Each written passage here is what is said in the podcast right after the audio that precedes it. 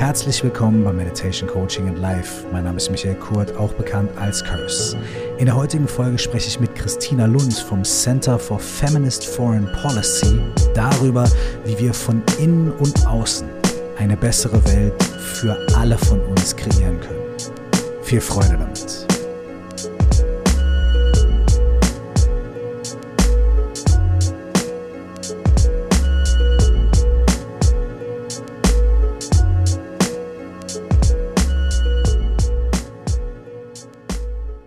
Herzlich willkommen euch allen nochmal hier bei Meditation Coaching in Life. Ich freue mich sehr über meine heutige Gesprächspartnerin.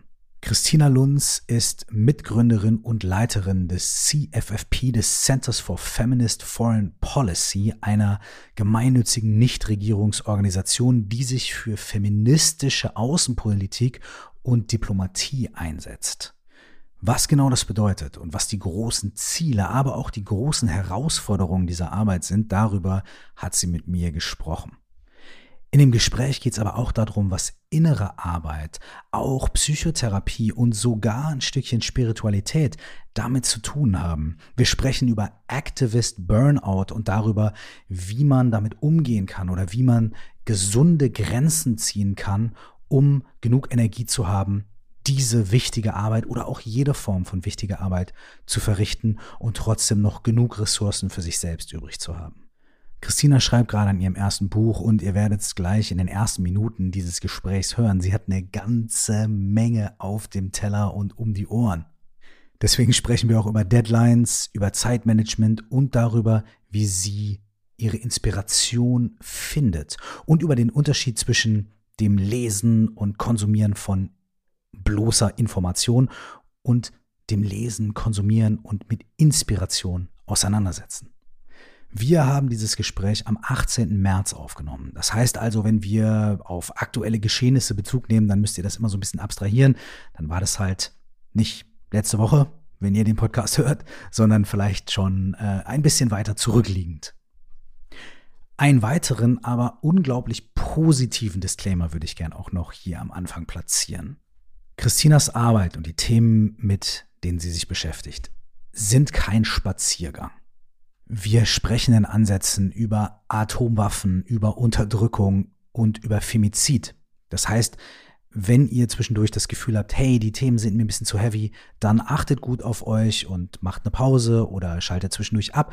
Oder wenn ihr möchtet, Geht auf diese Reise und lasst euch darauf ein, denn wir sprechen über diese Dinge ja nicht nur, um zu zeigen, wie schlimm die Welt ist, sondern Christina spricht vor allem auch darüber, um zu zeigen, wie sehr es sich lohnt, trotz aller Widrigkeiten, für die guten und die positiven Veränderungen aufzustehen und zu kämpfen und dabei aber auch immer sich selbst im Blick zu haben, auf sich selbst zu achten, die eigenen Ressourcen zu schonen.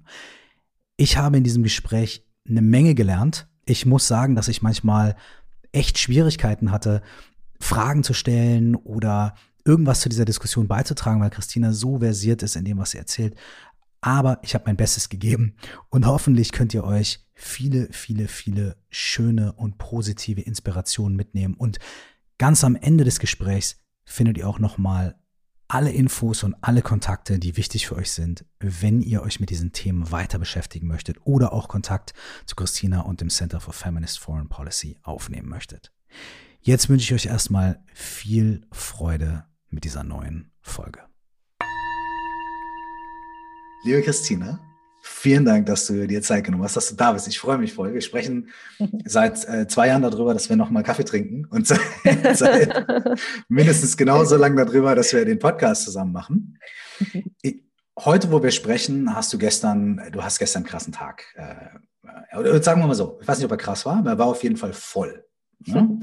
Äh, du hast gestern eine Studie vorgestellt, zu der ähm, ihr länger gearbeitet habt, eine Studie über die Aktivitäten von rechten Akteuren gegen Frauen und LGBTQI-Rechte. Mhm. Danach hast du ein Panel moderiert zu Frauen, Politik und Macht und Umverteilung von Macht. Mhm. Und am Abend hast du einen Vortrag gehalten an der London School of Economics über feministische Außenpolitik.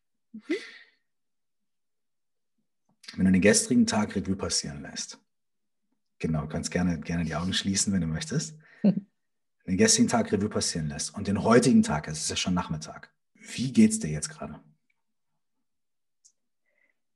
Ähm, äh, stolz und ein bisschen so Müdigkeit in den Knochen ähm, und, und freudig. Ähm, freudig auch über dieses Gespräch, weil es tatsächlich, ähm, also wir werden wahrscheinlich bestimmt noch ein bisschen politisch werden oder so, aber ich glaube, dass unser Gespräch anders wird als die meisten Gespräche, die ich jeden Tag ähm, führe und ähm, auch ähm, Podcasts oder Interviews, die ich sonst gebe. Und darum ist das eine angenehme, eine sehr, sehr angenehme Abwechslung. Ähm, daher genau ein bisschen, bisschen Müdigkeit in den Knochen, stolz, freudig ähm, bei mir. Hm.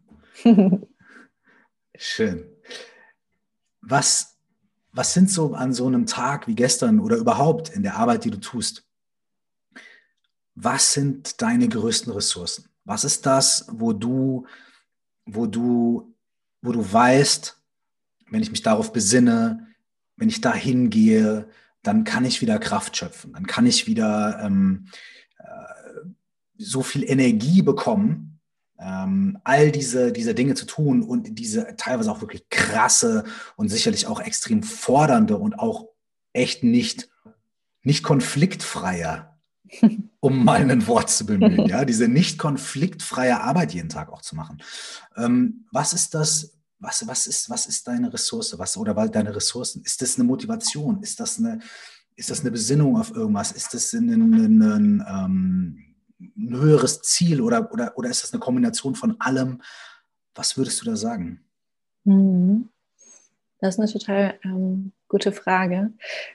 Und, und auch wirklich zu einem richtigen und wichtigen Zeitpunkt gestellt, weil, also ich meine, so ein Tag wie gestern, ja, der war, der war voll, war jetzt nicht außergewöhnlich. Ähm, und aber die, die letzte Woche, die letzten eineinhalb Wochen, die waren schon wirklich sehr erschöpfend. Das hatte damit zu tun, dass sie ja vor eineinhalb Wochen irgendwie den, den Frauentag oder auch feministischer Kampftag genannt ähm, hatten und, und wo auch noch irgendwie Rosen und nette Worte an, an Frauen verteilt wurden und ähm, in sämtlichen Artikeln irgendwie beschrieben wurde, warum wir endlich Gleichberechtigung brauchen, sie noch nicht haben, wieso wir irgendwie so diese sexistische und frauenverachtende ähm, Gesellschaftsstrukturen bekämpfen müssen, ähm, und dann irgendwie einen Tag oder zwei Tage später ähm, die Meldung, nee, erst war irgendwie ne, das, das Interview mit Meghan Markle und ähm, Prince Harry und dann dieser ganze ähm, frauenverachtende und aber auch rassistische Anfeindungen ähm, und Diskriminierung gegenüber Meghan ähm, und dieses ewige Narrativ,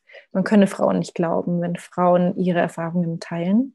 Ähm, Tag später die Entführung von Sarah Everard in, in London und dann der Mord durch den Polizisten auch an ihr was, glaube ich, sehr viele, mir inklusive, äh, mich inklusive, äh, Frauen sehr stark berührt hat, weil es eben, es war eine Alltagssituation. Also diese, ich, ich kenne keine einzige Frau, die, wenn die nachts außen läuft, aus, auf dem Nachhauseweg oder irgendwo hin, die nicht ein sehr unangenehmes Gefühl dabei hat. Und, und wenn dann so etwas passiert, dann werden einfach unsere wirklich die tiefsten Ängste, mit denen wir, seitdem wir kleine Mädchen sind, ähm, aufwachsen und ähm, seitdem wir kleine Mädchen sind, uns gesagt wird, lass dich nicht von fremden Männern ansprechen, steig nicht bei fremden Männern ins Auto, wenn ein fremder Mann dir zu nahe kommt, schrei ganz laut, ähm, dass das einfach wieder bestätigt wurde. Und ähm, selbe Woche, wo es wieder keine Gerechtigkeit nach einem Jahr für Brianna Tyler gibt, äh, gibt und dann die Enthüllungen mit irgendwie mit der Bildredaktion und oder die ähm, Beschuldigungen gegenüber Julian Reichelt und Umgang in der Bildredaktion und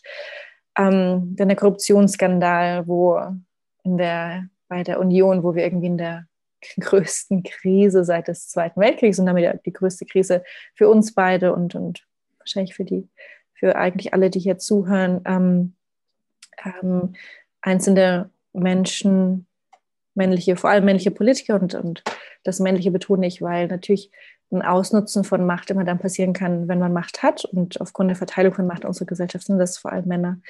Ähm, während die, die ganze, vor allem die ganze Drecksarbeit ähm, wieder von, von Frauen und anderen politischen Minderheiten gemacht wird. Und also das irgendwie so komprimiert in einer Woche und dieser Kontrast aufgezeigt gegenüber diesem Tag, so ja, wir schenken Frauen irgendwelche roten Rosen und sagen, wie wichtig sie sind für unsere Gesellschaft, das war wahnsinnig erschöpfend. Und ich hatte dazu auch eine, eine Kleinigkeit geschrieben und ähm, auch darüber geredet. Und die, die Rückmeldungen, die ich dazu auch über Social Media bekommen habe von Frauen, die einfach nur gesagt haben, ich bin so fertig, ich kann einfach nicht mehr, ich weiß nicht, woher ich die Energie nehmen soll. Und, und, und so ging es mir am Sonntag auch. Ähm, und Sonntag, weil das war der Tag, wo irgendwie für mich auch da alles so zusammenkam und ich ähm, wütend irgendwie früher einfach aufgestanden bin. Ne? Also diese, diese ganze Arbeit, was du gerade gesagt hast, wo nimmst du diese Energie her? Also dieser Energieverschleiß, der passiert ja auch wenn wir das gar nicht planen, irgendwie am Wochenende, weil wir früh aufwachen und merken, shit, das war, diese Woche war einfach mal wieder nicht okay. Und dann, dann, dann, dann, dann bist du wütend, dann bist du verzweifelt, dann bist du sauer, dann schreibst du irgendwas, dann, ähm, dann gibt es ganz viel Echo dazu und dann wird so ein ganzer Tag, so ein Sonntag, in dem du dich eigentlich ausruhen sollst, ähm, ein Tag mit unglaublich viel emotionaler Arbeit. Ähm, und das, das kennen, diese emotionale Arbeit, glaube ich, kennen alle ähm, Menschen, die, die ähm, in irgendeiner Form einer politisch marginalisierten Gruppe angehören und dann natürlich nochmal besonders bei denen, die sich besonders gegen diese Strukturen irgendwie einsetzen. Ähm, und, und dann die Frage danach, wo man die Energie dann hernimmt, ähm, wenn man nicht mal am Wochenende irgendwie sich ausruhen kann. Ne? Das, ist eine, das ist eine wichtige Frage. Ähm, bei mir, ähm, also tatsächlich eigentlich, eigentlich bin ich wirklich sehr strikt, was Ruhefassen angeht. Äh, sowas wie mhm. Sonntag und Dinge, die letztes Mal passiert sind. Das passiert immer wieder. Das kann das, das politische Alltag oder unser gesellschaftlicher Alltag. Aber sonst bin ich eigentlich sehr strikt, was Ruhefassen angeht. Ähm, ich habe so gut wie keine Termine an Wochenenden. Ähm, ich mache da auch nichts aus. Ich möchte einem Wochenende aufwachen und mir dann überlegen, auf was ich, was ich gerade fühle, was ich machen möchte. Und das kann dann sein, dass ich Freunde treffe oder es kann sein, dass ich den ganzen Tag lese. Ähm, aber ich möchte einfach so diese, diese Tyrannei des Kalenders, so ein bisschen, die mhm. möchte ich einfach nicht am Wochenende haben. Ähm, und dann, Beziehungsweise die positiv zu nutzen und dir selbst die Tyrannei zu geben und zu sagen, okay, der Kalender sagt Wochenende. Ja. okay, gut. Diese arbiträre äh, Unterteilung, die nutze ich jetzt mal, um irgendwie ja. für mich eine Pause einzulegen. Mhm. Ja, funktioniert, funktioniert das meistens für dich? Ja, das funktioniert meistens wirklich für mich. Ähm, ähm, es ist wirklich sehr selten, dass ich mich am Wochenende zu irgendwas committe. Ähm, und, und Arbeit, Commit, Commitment und, und, und, und zu sagen, okay, da arbeite ich zum Beispiel, dann mache ich Arbeitstermine, das passiert kaum. Natürlich arbeite ich auch oft am Wochenende und aber dann, wenn ich das spüre, wenn ich mir denke, okay, nee, ich habe jetzt echt Lust, auf ein Buch zu schreiben oder, oder das habe ich die Woche nicht hinbekommen und jetzt, jetzt spüre ich das, dass ich darauf Lust habe. Aber ich ähm, machst genau. du dann, Entschuldigung für die Unterbrechung, machst du dann auch so eine Art Input, Stopp am Wochenende? Weil man könnte ja auch sagen, na ja, ich mache mir keine Termine, aber ich wache trotzdem auf und ich lese erstmal direkt irgendwie, was ist der Status hier, was ist der Status da und so weiter. Und dann hast du zwar keinen Termin, aber dein Kopf ist ja trotzdem direkt wieder in der gleichen, äh, im gleichen Alarmmodus vielleicht. Mutmaße ich mhm. jetzt mal. So, wie, wie handhabst du das? Ach, ja, Mike, weiß ich nicht. Das ist jetzt ein guter Punkt. Jetzt habe ich mich so ein bisschen ertappt. Ähm, okay, tatsächlich, das mache ich noch nicht. Ähm, ich, das hat wohl, das würde mir, glaube ich, noch besser tun. Und ich glaube, das ist sehr, sehr wichtig, diesen Input-Stop auch zu machen. Ähm, mache ich noch nicht. Ich lese tatsächlich momentan sehr, sehr, sehr viel. Auch an Wochenenden, wo ich eigentlich keine, wo ich keine Termine habe, aber dann eben Zeit zum Lesen. Das hat damit zu tun, weil ich ein Buch schreibe und mhm den Wunsch verspüre, ganz viel, also das, das, worüber ich auch schreibe, so ich, äh, über, über Feminismus, über Außenpolitik, das, da arbeite ich dazu, da arbeitet meine Organisation dazu, aber ich habe das irgendwie nicht erfunden. Das ist mein ganz großer Wunsch, die Vordenkerinnen, Vordenker, die dazu gearbeitet haben, da maximal gut repräsentiert zu haben. Mhm. Und während, nochmal zurückkommt zu deiner Frage nach Energie schöpfen, während das natürlich irgendwie auch Arbeit ist, also ähm, intellektuelle Arbeit, das aufzunehmen, zu verarbeiten, einzusortieren, ist das doch für mich auch eine ganz große Quelle der Inspiration und der Energie, zu sehen, was, was andere vor mir mit deren Tun, mit deren Ideen, mit deren Infragestellen von Strukturen erreicht haben, um eine, eine Gesellschaft, um, um dahingehend zu kommen, dass wir eine Gesellschaft haben, die immer ein bisschen, ein bisschen gerechter ist für andere. Ähm, da ziehe ich tatsächlich wirklich viel Energie raus. Das, das motiviert mich unheimlich und gibt mir so ein Gefühl von, irgendwie, ja, letzt, äh, keine Ahnung, Tag X und X war X und Y, X und X war nicht so gut. Ähm, aber das ergibt schon Sinn, warum ich das mache und es erfüllt mich mit, ja, es, es, es erfüllt mich mit, mit einem Zweck und mit einer Aufgabe. Und am Ende, glaube ich, so die, warum wir ja irgendwie hier sind auf diesem kleinen Planetchen, ähm, ist so für viele vielleicht, weiß ich nicht, wie viele, der Wunsch, diesen einen Zweck oder diesen einen Sinn zu haben. Und ähm, hm. in, mhm. oder? Ähm, I don't know. Ich höre ich hör dir zu. Ich bin sehr gespannt, was jetzt, was jetzt kommt. also ich, ich glaube, in Gesprächen mit anderen herausgefunden zu haben, dass es für viele dieser Wunsch ist, diesen, diesen Zweck, diese Aufgabe zu, zu finden für sich. Und ähm, ich, ich, bilde mir ein, dass ich den für mich gefunden habe, was so ein Riesengeschenk mhm. ist, weil das den Alltag viel angenehmer irgendwie macht. So. Und, und gleichzeitig ist er noch nicht komplett ausformuliert. Ähm, die, die Gedanken und wo ich hingehen möchte, was ich erreichen möchte, was ich ändern möchte, das ist hier total formbar. Und dieses Lesen und das ist ja nicht nur, Lesen für mich ist ja nicht nur Informationsaufnahme, okay, jetzt weiß ich, wie diese, keine Ahnung, wie, wie diese Frauen so, so Abrüstungen hier beigetragen haben und welche Friedenskonferenzen da stattgefunden haben, mhm. sondern das sind so ganz die innersten und persönlichsten und privatesten Ideen von, von Menschen, vor allem Frauen oft, die mich so wahnsinnig faszinieren und das ist so ein mhm. Geschenk. Ich meine, du redest auch mit so vielen Menschen und bist selbst so ein Mensch, wenn man dem zuhört, dass man so viel für sich selbst lernt und zum Nachdenken angeregt wird und, und das bei Vorreiterinnen, bei Vorbildern ständig machen zu dürfen, indem man deren Bücher liest, das ist, das ist was ganz Besonderes für mich. Das heißt, es ist schon für dich auch ein großer Unterschied, ob du sagst, okay, ich lese irgendwelche tagesaktuellen Dinge oder ich lese irgendwelche Zahlen und ich gucke mir an, ähm, was schon wieder alles nicht funktioniert und was schon wieder alles wirklich äh, mich frustriert, mhm. sondern ich schaue mir an, ähm, ich gehe an die Quelle der Inspiration. Ich sage, ich, ich lese und ich beschäftige mich mit den Dingen, die mir den Weg bereitet haben oder auch wirklich mit, mit, mit, mit Ideen und Konzepten und, und, und inneren Welten von, von Menschen, die mich wiederum inspirieren.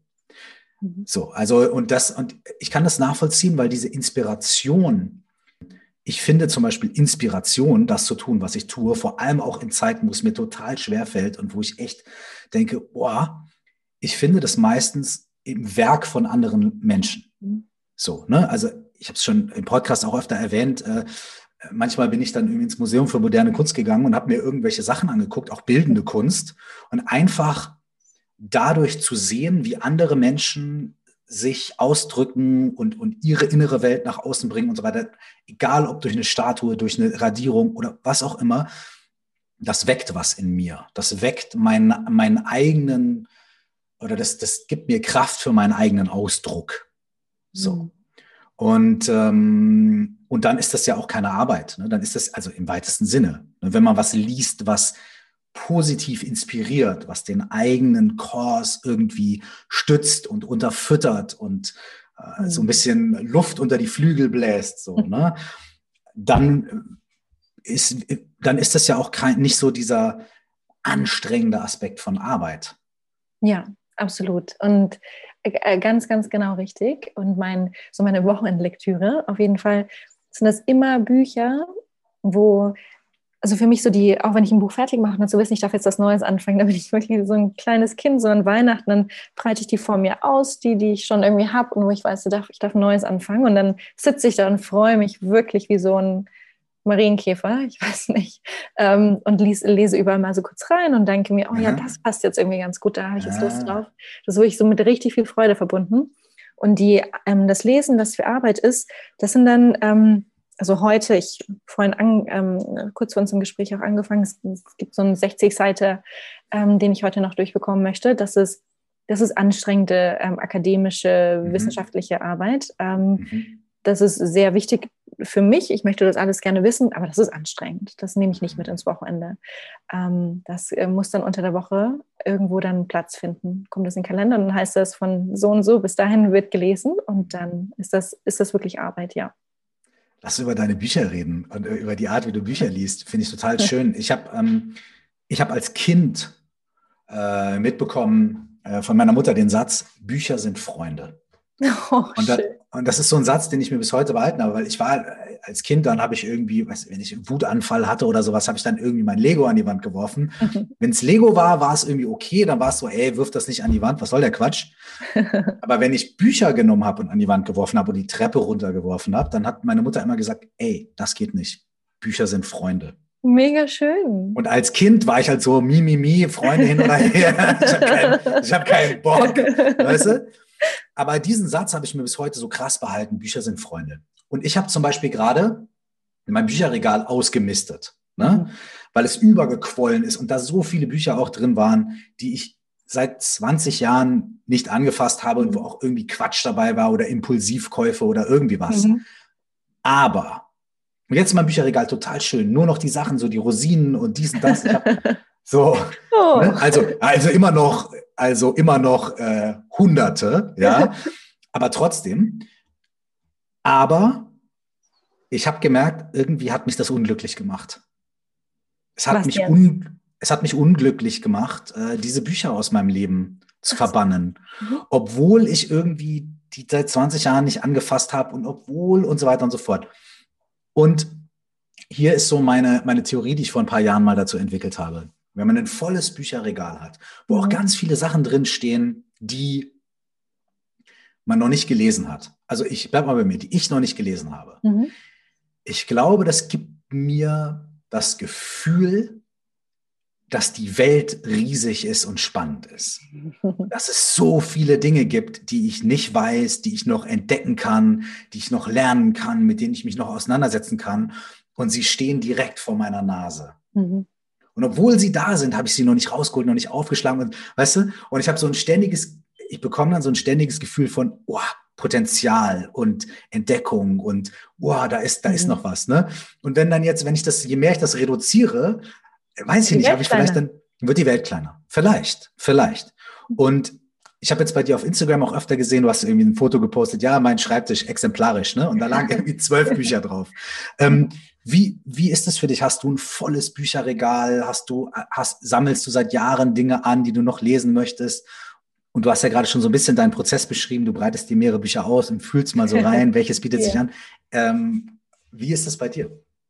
Ähm, och, ich, ich liebe das. Ähm, ja, ich habe ähm, hab hier in meiner, meiner bescheidenen Wohnung schon so einige Bücher, aber tatsächlich diese, dass ich Bücher so sehr wertschätze und dass sie mich so glücklich machen und ich die auch immer bei mir haben möchte irgendwie.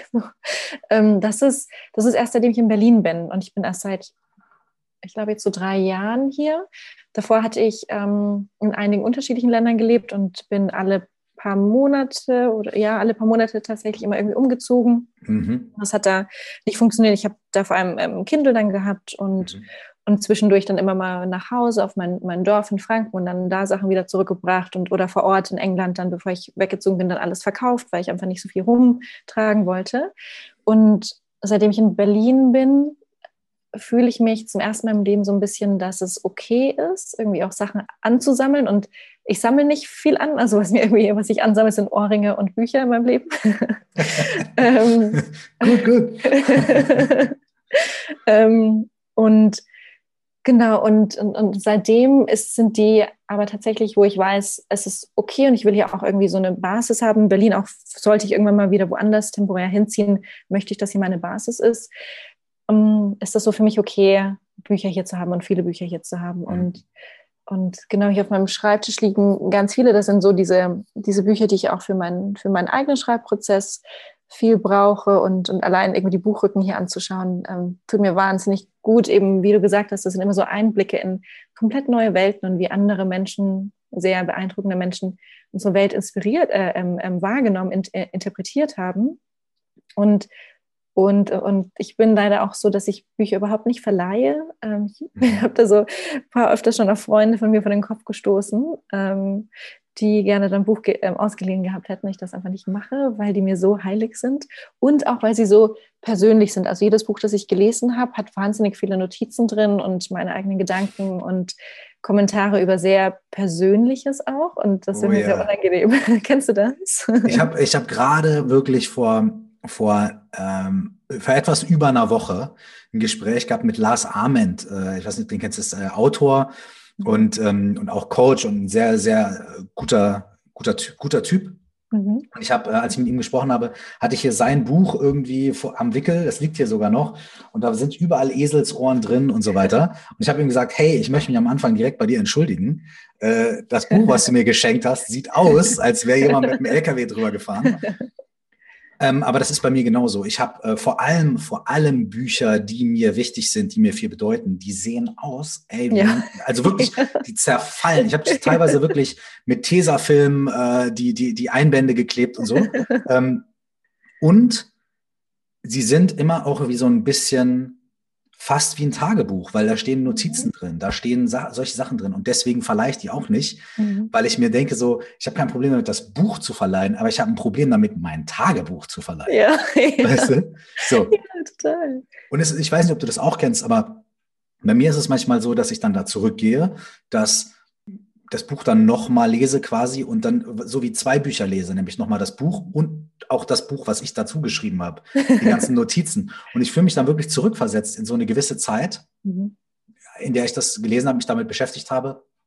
Und äh, das ist auch manchmal sehr erhellend, weil mir dann bewusst wird, was ganz anders ist mittlerweile und wo ich vielleicht noch genau, genau die, den gleichen Quatsch, mich mit dem gleichen Quatsch beschäftige wie vor fünf oder zehn Jahren. Oder so.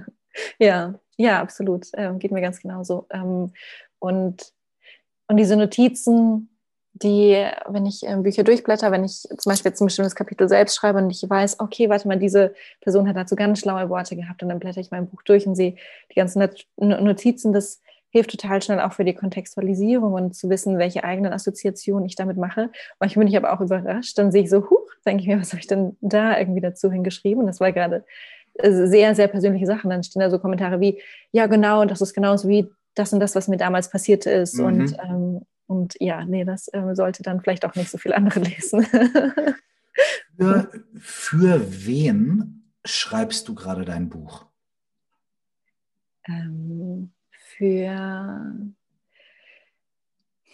ich, ich möchte, dass das Buch interessant wird und das ist auch eigentlich die Gruppe, für die ich das schreibe, so eine so, so eine Spannweite zwischen ähm, jungen, ja, jungen Menschen, glaube ich vor allem irgendwie wahrscheinlich auch Frauen, Feministinnen, nee, aber nicht nur, das stimmt nicht, ähm, die sich denken, okay, es gibt eine Möglichkeit, so Politik, internationale Politik ähm, anders zu denken. Und ich habe Lust, mich da mal mit zu beschäftigen, bis zu ähm, Experten und Expertinnen, in, im außenpolitischen internationalen Bereich. Und das finde ich eine ganz schöne Herausforderung, ähm, die das, alle Oh ja.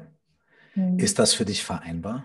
Also merkst du das, also ist das, geht das? Oder bringt dich das in so eine Bredouille, weil du, weil du oft das Gefühl hast, du sprichst mit zwei verschiedenen, auch äh, mit zwei verschiedenen vielleicht hm. Kenntnisständen oder mit zwei verschiedenen Ansprüchen an das, was da geschrieben wird. Ne? Ja, ja, total. Das ähm, bringt mich regelmäßig. Ähm, ich schreibe Zeit ähm, ein bisschen schon dran, aber halt meistens immer nur einen Tag in der Woche, den ich mir frei mache von, von meiner mhm. Organisation. Ähm, und bin auch noch ein paar Monate dran. Und das blockiert mich tatsächlich hin und wieder auch wirklich, weil ich mir denke, oh Mann, das ist jetzt entweder viel zu einfache Sprache und dann bringe ich irgendwie persönliche Erfahrungen rein. Das interessiert bestimmt nicht irgendwelchen Diplomatinnen im, im Außenministerium. Und im nächsten Moment schreibe ich dann etwas über irgendwelche Resolutionen und ähm, Verträge und Konferenzen und denke mir, kein Mensch irgendwie auf meinem Instagram-Kanal oder so würde wissen, worüber ich hier jetzt irgendwie spreche. Ähm, ja, das ist wirklich eine große Herausforderung. Ich glaube noch nicht, dass ich die schon richtig gemeistert habe. Ähm, dass ähm, ist manchmal irgendwie schwierig für mich, das ähm, anzuerkennen. Und gleichzeitig, ähm, du hast ja schon ähm, viel mehr Erfahrung mit dem Thema, bei mir ist das das erste Buch. Ähm, und gleichzeitig lerne ich mich auch darin, diese, diese Angst und diese Sorge irgendwie auszuhalten und anzuerkennen, dass es okay, ich bin noch im Prozess. Ähm, klar habe ich wirklich nicht ewig Zeit, ganz und gar nicht. Aber ich darf mich im Schreiben weiterentwickeln. Ich darf wieder zurückgehen und ähm, das alles noch irgendwie nicht über den Haufen schmeißen, das wäre ein ganz großes Problem, aber mhm. Dinge anpassen. So. Ja, wie war das dann bei dir bei deinem ersten Buch? Tja, wie war das? Ähm, eigentlich habe hab ich mich in, der, in derselben Situation befunden wie du. Mhm. Und ich habe mir nie so richtig die Frage, also ich habe mir nie so richtig die Frage, also ich habe sie mir nie, ich habe die Frage nie ausgesprochen. Für wen schreibe ich eigentlich dieses Buch? Frage habe ich nie ausgesprochen. Ich habe mir die im Kopf gestellt und meine Antwort war so ähnlich wie bei dir. So, naja, schon möchte ich Leute, die noch nie meditiert haben, irgendwie abholen, aber gleichzeitig möchte ich die Ansprüche erfüllen von mhm. meinen Lehrerinnen und Lehrern, ähm, die da schon irgendwie seit 250 Jahren irgendwie in diesem Thema drin sind. Ja, ich finde es spannend. Mich hat das nämlich, mich hat es sehr blockiert. Mich hat, also, ne? Mhm. Und oh, äh, Chapeau, dass du damit ähm, ringst und irgendwie den, den, den, äh, dich da durchkämpfst. Äh, Mich hat es blockiert. ähm, aber lustigerweise der eben genannte Lars Ament, ähm, ich habe den zufällig getroffen, als äh, ich mein Buch äh, fertig geschrieben habe. Da war ich in Wien und habe gesehen, er ist auch in Wien. Da habe ich gesagt, lass mal einen Kaffee trinken. Und dann haben wir uns irgendwie getroffen, haben eine Stunde Kaffee zusammen getrunken. Und ich habe ihn äh, gefragt, ähm, du hast ja schon irgendwie fünf Bücher geschrieben. Wenn du mir so einen Tipp geben könntest, so, ich will ja auch nicht deine ganze Zeit jetzt, ne, wir trinken einen Kaffee, aber wenn du mir einen Tipp geben könntest, was wäre der Tipp? Mhm. Und er hat zu mir gesagt, versuche nicht zu beeindrucken. Okay.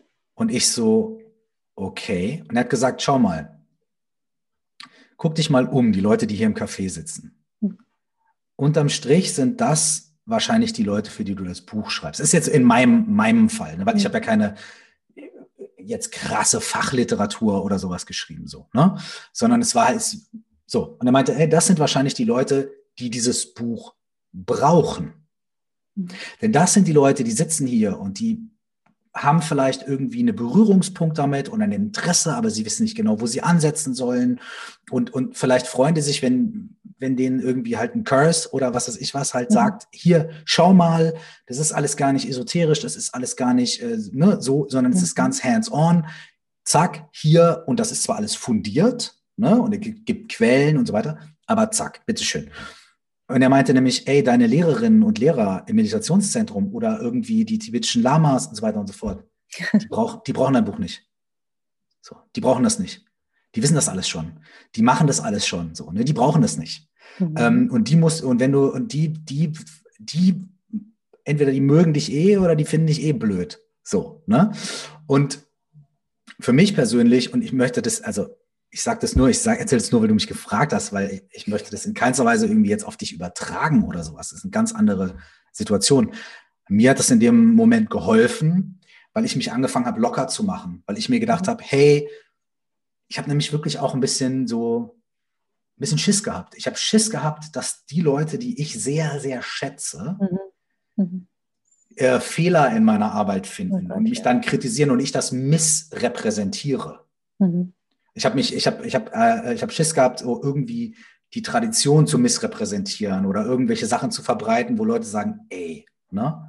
Und davon habe ich mich dann befreien können, weil ich mir gedacht habe, stimmt, äh, ich mache einen Disclaimer rein, ich sage, hey, alle Fehler, die hier drin sind, sind meine Fehler. Ne? es liegt nur daran, dass ich zu wenig Plan habe.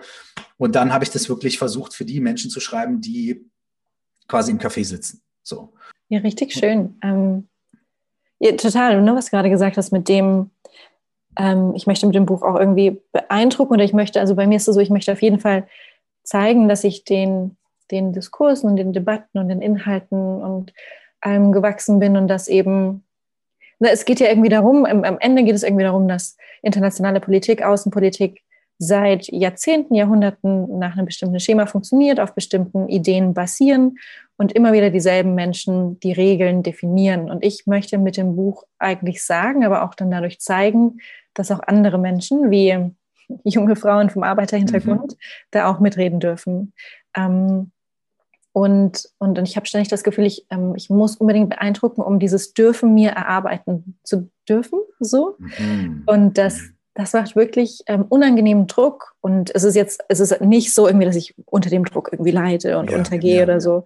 Ähm, ich ähm, habe schon, glaube ich, ganz gute Ressourcen, um und äh, arbeite mit tollen Menschen zusammen, um die mir diese Ressourcen mit mir auch aufbauen, um damit umzugehen. Ähm, aber es ist trotzdem schon was sehr Unangenehmes und es blockiert auf jeden Fall. Also ich, also bei mir in der Woche gerade ist es so, ich ähm, habe den Freitag seit Anfang des Jahres mir komplett blockiert, wo ich keinerlei ähm, externe oder Team-Meetings oder so mache mhm. und nur in großen Ausnahmen und sonst ähm, versuche ein Buch zu schreiben. Und aber trotzdem finde ich mich manchmal an Freitagen dann eben, wo mir ständig andere Sachen einfallen denke, und mich so selbst verarsche. Ne? Ich meine, wer kennt das nicht? Und ich noch schnell irgendwie andere Sachen mache und mir einrede, das muss ja jetzt gemacht werden, bevor ich mich hinsetzen kann, das Buch schreiben kann. Dabei habe ich einfach nur Angst vor der nächsten Zeile, ob die irgendwie gut wird und das nächste Kapitel so. Ähm, daher, es ist, ähm, es ist, es ist auf jeden Fall ähm, eine, eine ordentliche Erfahrung so, die, die mich sehr demütig ähm, macht, die, es ist schon, weiß nicht, wie das bei dir ist, war, ähm, schon immer dieser Druck da und auch ähm, dieses, äh, bei mir ist es so, weil die Zeit eben, es gibt einen Vertrag dahin abgegeben, da veröffentlicht und es gibt eben diesen mhm. festen Zeitplan und bis dann mhm. müssen Dinge geschafft werden. Daher ist es dieser unangenehme Druck und immer dann, wenn ähm, ich einfach mal nichts mache, ähm, denke ich mir, aber jetzt könnte ich doch eigentlich auch Buch schreiben. Dann mhm. habe ich am mhm. Ende nicht mhm. ähm, diesen, diesen, diesen Druck den, äh, oder diese, diese verkürzte Zeit, wo so viel noch gemacht werden muss, die auf jeden Fall kommen wird, so egal was ich mache. Ähm, und es ist, genau, hat viele negative Aspekte, aber trotzdem ist das ja auch eine ganz tolle Möglichkeit, also eine ganz tolle Lernmöglichkeit, ähm, mhm. damit zu wachsen einfach. Daher ist es ähm, so eine bisschen eine interessante Zeit, würde ich sagen, diese Monate. Mhm. Ist das für dich, ist für dich so diese, diese Deadline, ist das auch so ein Hoffnungspunkt für dich? Also ist das so ein Punkt, wo du sagst, hey, ich weiß halt einfach, dann und dann muss das Ding am Start sein. Äh, und der Weg dahin ist beschwerlich, aber ich weiß, es, da gibt es irgendwie einen, es gibt ja. einen Punkt. Ja, auf jeden Fall. Auf jeden Fall. Und darum, ähm, wenn auch irgendwie Freundinnen oder so mich fragen, sagen, hey, Christina, ist gerade ein bisschen viel, oder? Irgendwie deine, die, die Organisation führen, aufbauen und nebenbei noch ein Buch und so.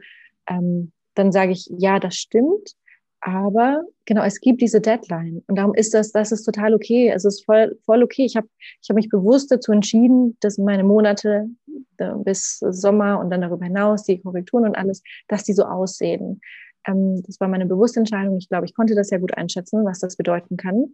Und und ich wurde vor kurzem auch, ähm, mein Verlag, meine Lektorin mich gefragt, ob ich ähm, irgendwie verlängern möchte, den, den Zeitplan mhm. und so. Und dann dachte ich mir, nee ich, nee, ich möchte einfach nicht, dass noch mehr Zeit meines Lebens irgendwie in dieser Phase stattfinden, sondern ich möchte das dann abgehakt haben. Das ist ähm, auch nur dein erstes Buch. Davon, davon gehe ich aus, oder? Ja, schauen wir mal. schauen wir mal.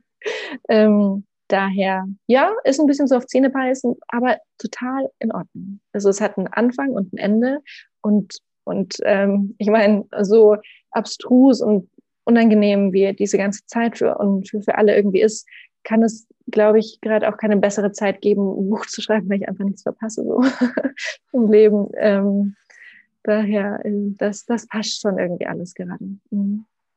Ich habe, ähm, als ich jetzt mal ein bisschen äh, Wikipedia angeworfen habe vor, unserem, vor unserem Gespräch, also ist total interessant. Bei manchen Menschen findet man so die abstrusesten Dinge, bei manchen Menschen findet man gar nichts. Also, ne, und ich, ich gucke einfach immer mal. Ähm, ja, genau. Ich habe äh, gesehen, da steht, dass, ähm, dass äh, die ersten Arbeitserfahrungen, die du gesammelt hast und so weiter, also ist, Wikipedia ist ein bisschen komisch, aber ähm, zumindest behauptet Wikipedia, äh, dass äh, du eine Mentorin hast, Scylla Elworthy. Ja. Und, steht da drin? Ähm, da steht da drin, ja. Hm. Schön. Dass, es, äh, dass, dass du quasi dort die ersten beruflichen Erfahrungen äh, gesammelt hast als, äh, ich glaube, es steht, ich zitiere aus dem Gedächtnis, wissenschaftliche Beratung. Mhm. Genau.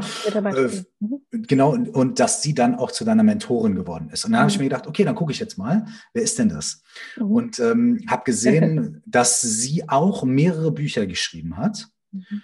Und was ich total interessant fand, dass diese Bücher so vom Draufgucken, ich habe sie natürlich jetzt nicht gelesen, ne, in der Kürze der Zeit. Hättest du immer machen können in den, letzten, letzten drei Tagen. In, in, in, den letzten drei Stunden. ähm, aber äh, ich bin, ich bin da kurz dabei, kurz davor, sie tatsächlich zu, zu, zu kaufen, weil ähm, mich diese Themen angesprochen haben. Und ich habe das Gefühl, äh, dass mhm. es so ein bisschen um so einen, äh, teilweise wirklich um so einen ganzheitlichen, teilweise sogar fast spirituellen Ansatz bei ihr geht zu Macht, ähm, mhm. und, und zu Sex und Gender und der Historie davon und so weiter, aber nicht, nicht nur aus so einem, aus so einem, ich, ich nenne es jetzt mal äh, wissenschaftlichen Ding nur, sondern auch mit einer anderen Ebene da drin. So. Und was mich da in dieser, in dieser Annahme nochmal so ein bisschen weiter bestätigt hat, ist, dass als ich dann die Querverweise gesehen habe, ja, die Leute, die sich dafür interessiert haben, interessierten sich auch für. Und da waren dann lauter Meditationsbücher. mhm. ähm, genau. Ist sie noch deine Mentorin? Seid ihr in Kontakt? Sprichst du mit, mit ihr auch über das Buchschreiben? Ähm, beeinflusst dich das? Ähm, wie, wie beeinflusst dich da? Also magst du was erzählen über diese, über diese Verbindung? Total gern. Ähm, ja, bin ich beeindruckt, was du in den letzten drei Stunden irgendwie so alles. Ja, Wiki, es ist ein Absatz bei Wikipedia, das ist geil. nee, aber danach hast du ordentlich nochmal ihre Bücher so angeschaut. Ähm, und das, ja, ja, ja, verrückt eigentlich, Mike, dass wir davor noch nicht über Silla gesprochen haben, weil ich glaube, du findest sie ziemlich gut ähm, und auch ihren Ansatz und wie sie ihr Leben gestaltet. Ähm, Silla, ähm, Silla ist gut mehr als 40 Jahre älter als ich. Silla ist jetzt äh, 76 oder so, genau. Ähm, eine unglaublich weiße Frau, eine, eine, unglaublich schöne und weiße Frau. Ähm, Silla habe ich kennengelernt, äh, da hatte ich ähm, in England noch studiert und sie hat in meiner Uni einen Vortrag gehalten. Und ich war, weißt du, solche Momente, so Liebe auf den ersten Blick für.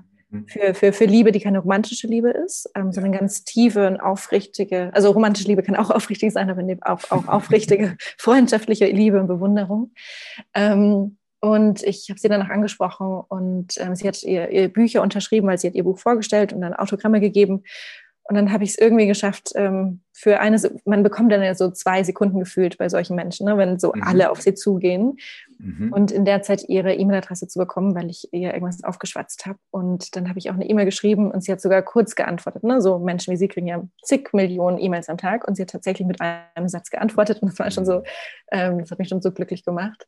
Ähm, ich hatte dann herausgefunden, ich weiß nicht mehr wie, dass ihre damalige so persönliche Assistenz, ähm, Berater, was auch immer, so Frau für alles tatsächlich, ähm, ähm, die, die diesen Job aufgegeben hat. Und dann habe ich daraufhin ihr keine Bewerbung geschrieben, sondern wirklich so einen Liebesbrief tatsächlich. Ich habe ähm, mhm. aus ihren Büchern zitiert und ihr geschrieben, was das für mich bedeutet, ihre Worte zu lesen. Ähm, und dass ich das Gefühl habe, dass ihre Worte und ihre Ideen, das ist mir wieder beim Bücherlesen, dass die einfach einen, einen wahnsinnigen Einfluss auf mein Leben haben und noch mehr haben können und dass es meine größte Ehre wäre, irgendwie, und egal welche Arbeit ich für sie mache, irgendwie mehr Zeit für sie und in ihrer Gegenwart ähm, verbringen mhm. darf. Mhm. Ähm, Silla hat dann geantwortet und wir haben geskypt und dann hat sie gesagt, okay, ähm, ich fände es toll, wenn du ein paar, ich glaube, einen Tag oder eineinhalb, ich weiß nicht, in der Woche für mich arbeitest, erst neben dem Studium und dann habe ich einen anderen Job ähm, in England angefangen, den ich extra so dann verhandelt habe, dass ich eben diese Zeit für Silla weiterhin habe, weil mir das so wichtig mhm. war. Und bin auch alle vier Wochen, alle paar Wochen eine Stunde mit dem Bus in, in die Cotswolds gefahren. Das ist so im Hinterland von, von, von der, der Gemeinde um Oxford rum, so eine Stunde entfernt, wirklich im, so im britischen Nichts um sie in ihrem kleinen Häuschen auf dem Dorf da zu besuchen und den Tag mit ihr zu verbringen und für sie zu arbeiten, aber auch ähm, persönlich zu bonden. Und mhm. daraus ist eben diese Mentorinnenschaft und aber auch Freundschaft, wirklich aufrichtige Freundschaft ähm, hat sich da entwickelt. Silla, weil du das spirituell angesprochen hast, ähm, Silla ist da so versiert und so, ähm, so es, ist, es erfüllt sie als komplette Person. Und Silla war für mich die erste Person, ähm, die mir spirituelle Themen auch wirklich näher bringen konnte. Silla war nicht nur für mich die erste mhm. Person, die mich aufmerksam gemacht hat auf so Themen wie Aktivist Burnout, ähm, als ich sie kennenlernte. Oh, ich glaube, ja. ich damals mhm. eine Kampagne, glaube ich, gegen die, gegen die Bild-Zeitung. Ich glaube, das war so die Zeit gerade gemacht und sie so, wir waren dann essen abends mal und sie meinte, du Christina, ist wirklich alles okay? Also achtest du auch auf dich? Und ich so, hey, ich bin so Anfang, Mitte 20, ich habe alle Energie mhm. der Welt, natürlich, easy peasy.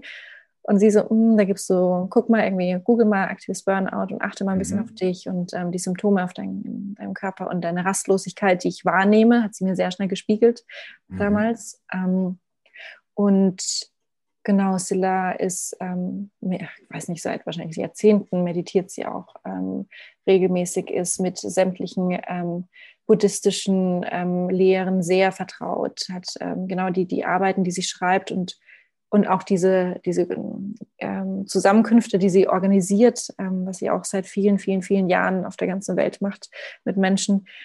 das ist so die, die wunderschönste Mischung zwischen Politik und radikalen Forderungen auch im politischen ähm, und die, die komplette Achtung ähm, und Respekt gegenüber den eigenen Kräften und, mhm. und, und der Seele. Und ähm, Silla hat auch, war auch die erste, die irgendwie zu mir gesagt hat, so Christina, man kann, man kann keinen Wandel nach außen in der Welt schaffen, wenn man nicht mit sich selbst im, im Rein und im Klaren ist und selbst gefestigt ist. Wenn du mhm. innen in dir drin Unruhe spürst und in, in, in Bewegung bist und ähm, nicht ähm, klar irgendwie dein, deine, deine Koordinaten irgendwie ähm, zusammen hast, dann wird das, was du nach außen projizieren und bewirken möchtest, auch ähm, nicht nachhaltig und sehr ähm, verdammt irgendwie zum Zusammenbrechen. Konntest du damit, damals damit direkt was anfangen?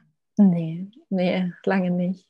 Ähm, Silla hat mir immer wieder davon erzählt ähm, und es kam, es kam einige Jahre überhaupt nicht an.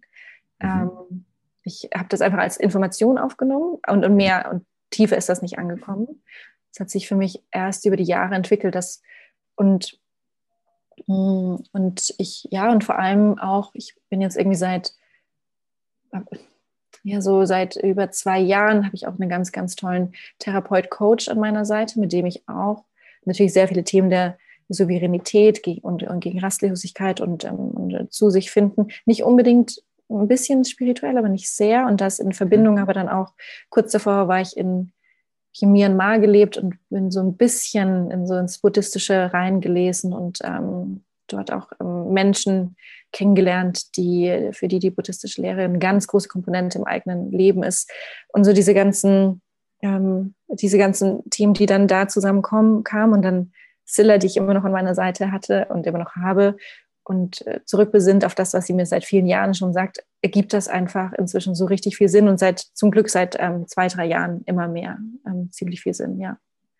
Mhm. Dieses Activist Burnout ist, also diese, diese diesen Begriff so explizit ausformuliert, höre ich tatsächlich jetzt gerade zum ersten Mal, seltsamerweise. Mhm. Aber es ist was, wo ich das Gefühl habe, dass mir das in den letzten Jahren immer mehr begegnet, immer häufiger begegnet. Mhm. Ähm, dass Menschen, die ich kenne, die so wichtige Dinge tun, so wichtige Arbeit leisten, ähm, aufklären, für, für, für Dinge kämpfen und so, dass ich dass ich teilweise wirklich in so Situationen komme, wo ich mir denke, oh, oh, Moment, mhm. hey, sorgst du gut für dich? Hast du das Gefühl, dass das was ist, über das in diesem Diskurs, also unter Aktivistinnen und Aktivisten auch wirklich viel gesprochen wird? Ist das irgendwie was, wo man sagt, hey, lass uns da mal aufeinander aufpassen oder pass, lass uns ne, darauf mhm. achten, dass wir auf uns selber aufpassen? Oder ist es noch, oder ist es eher ein bisschen so ein Tabuthema? Gilt es vielleicht so als Schwäche, so, hey, dann glaubst du nicht genug an die Sache oder du brennst nicht genug dafür oder so? Wie nimmst du das wahr? Mhm. Ähm, in meiner aktivistischen Bubble ist das schon sehr prominentes Thema. Ähm, ne, der ganze, es geht dann eben genau sehr so um, um, in die Richtung auch Grenzen setzen und Self-Care. Und Self-Care mhm. nach Audre Lorde, ähm, wissen wir ja, ist ein ähm, radikaler Akt ähm, zur Selbsterhaltung, weil man eben sonst mhm. auch gar nicht ähm, agieren kann. Also ja, es ist ein sehr prominentes Thema. Ich bin mir aber nicht sicher, wie, wie stark es umgesetzt wird und wie, wie stark das Gros an AktivistInnen das wirklich derart stark verinnerlichen, dass sie nicht ständig wieder an Erschöpfungs- ähm, oder Erschöpfungszustände erleiden. Da bin ich mir nicht so sicher. Ähm, ich äh, mit, mit, meinen Freundinnen, Aktiv äh, Aktivistinnen, bekannten Aktivistinnen, reden wir schon viel drüber und trotzdem passiert es immer wieder ständig, dass dass nicht nur präventiv jemand sagt, du heute irgendwie nicht und ich mache jetzt bei dieser Aktion ja. nicht mehr mit, sondern dass die Leute dann echt wieder irgendwie so im Arsch sind und ähm, nicht mehr mhm. können. Ähm, ja, genau. Da, ähm, hm. und, und auch für mich irgendwie, mache jetzt irgendwie seit sieben, acht Jahren irgendwie ver verstärkt und sehr viel ähm, feministischen Aktivismus und, und bin regelmäßig auch da reingefallen in diese sehr starken Erschöpfungszustände. Ne? Irgendwie nicht nur die ganze Arbeit, die du gibst äh, und die ganze emotionale Arbeit und die Tatsache, dass es keine Grenzen mehr gibt ähm, zum mhm. privaten Leben und dann noch dazu der Umgang mhm. mit dem ganzen Hass und den Anfeindungen, die du bekommst. Also das ist wirklich wahnsinnig erschöpfend und ähm, zerstörerische Arbeit oft auch. Ähm, also ich selbst habe da eben Erfahrungen mit ähm, viel Erschöpfung und, und, und auch Themen wie jetzt irgendwie in, in, ins Krankenhaus nachts, weil ich denke, irgendwie es geht überhaupt nicht mehr. Und, und das habe ich und, und immer wieder gedacht, ich kann selbst damit richtig gut umgehen. Ich bin irgendwie eine erwachsene Person und ich, und ich, und ich weiß theoretisch, wo das herkommt irgendwie. Und für mich hat sich das wirklich erst geändert, seitdem ich mit dem, mit dem tollsten, ich hoffe, er hat es doch auch, ich, ich schicke ihm das dann auch, wenn das rauskommt, mit dem tollsten Therapeuten hier in Berlin arbeite. Ähm, wirklich und wirklicher Zeit, was haben wir jetzt, März? Ja, ich glaube so seit mhm. zwei Jahren. Und er hat schon öfters gesagt, du, Christina, ähm, ich glaube, wir, also wir können uns irgendwie alle paar Monate so mal wieder sehen. Das ist alles, alles easy so. Und ich so, mhm. nein, ich möchte, ich war so, ich möchte dich unbedingt weiter regelmäßig mhm. sehen. Ähm, mhm. Das ist so ein wunderschöner Wachstumsprozess einfach. Und dieses, und das ist so ein Geschenk, und das ist auf jeden Fall in 95 Prozent der Fälle bei mir so, dass ich mich komplett auf meine Selbstheilungskräfte und Regenerationen verlassen kann, weil ich inzwischen sehr gut weiß, wann irgendwie der Punkt kommt, wo ich merke, okay, ich sitze jetzt irgendwie, ich äh, sitze ich sitz in einem Meeting und ich merke, mein, mein Herz hört nicht mehr auf, schnell zu schlagen, also es kommt nicht mehr zur Ruhe und ähm, oder solche Sachen. Ich, ich weiß, wann ich anfange, Grenzen zu überschreiten und, und, und da irgendwie so souverän und mit voller Agency und ähm, damit umgehen zu können, das ist eine ganz, ganz besondere Erfahrung für mich. Das, das ist hm. so das größte Geschenk. Shout out to Mr., dessen Namen ich jetzt nicht nennen werde. und, und ist das was, wo du unmittelbar dann auch merkst, ähm, dass es, dass es ähm, nicht nur dir in diesen Situationen dann dabei hilft, deine Grenzen zu wahren und nicht gehen, sondern, sondern auch wirklich quasi die Ressourcen besser einzusetzen, dass du, dass du, dass du dann unterm Strich das, was du dir vorgenommen hast, deine Ziele, deine, deine Tätigkeit dann auch wieder mit, mit einer anderen Kraft ausüben kannst. Ja, total. Total. Ähm, es geht in den, in den meisten Sitzungen irgendwie mit ihm geht es darum, okay, Christine, erzähl mir irgendwie, wie dein Alltag gerade ist, wie, wie alles irgendwie funktioniert, wie du von Buchen, Organisationen dann Beratungs hier, bla, irgendwie alles unterbekommst.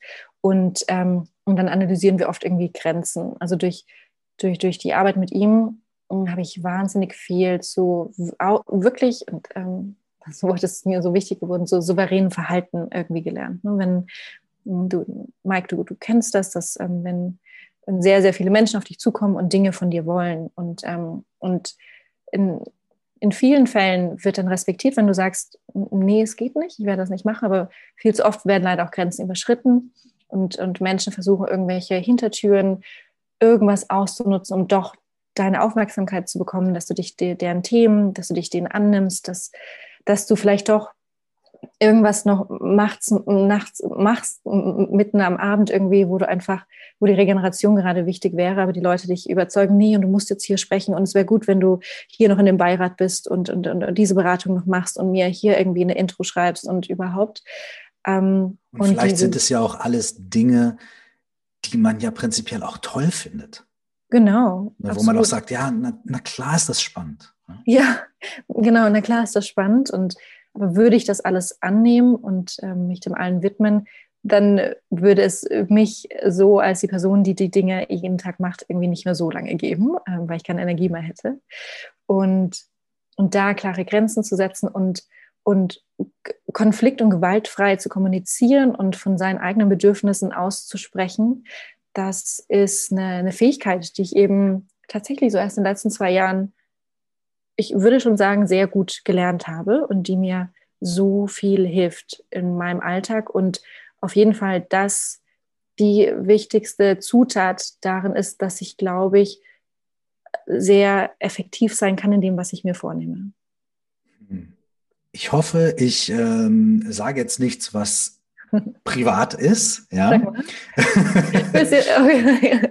ähm, aber ich erinnere mich an ein Gespräch, was oder an, ja. an, quasi so zwischen den zwischen den Zeilen, als wir die Straße lang gelaufen sind. Mhm. Ähm, da hast du gesagt, ey, eigentlich, eigentlich, äh, eigentlich war ich ein Punk. Eigentlich war, ich, eigentlich war ich ein Punk. Wir haben über Musik gesprochen, über verschiedene Dinge und es ist mir so im, im Gedächtnis geblieben. Und was ich mich ähm, in diese, jetzt gerade in dieser Situation frage, so, gibt es diesen Punk-Aspekt in dir noch? Was auch immer der damals für dich war oder mhm. heute noch ist, wir haben ja alle ganz viele Anteile. Ne?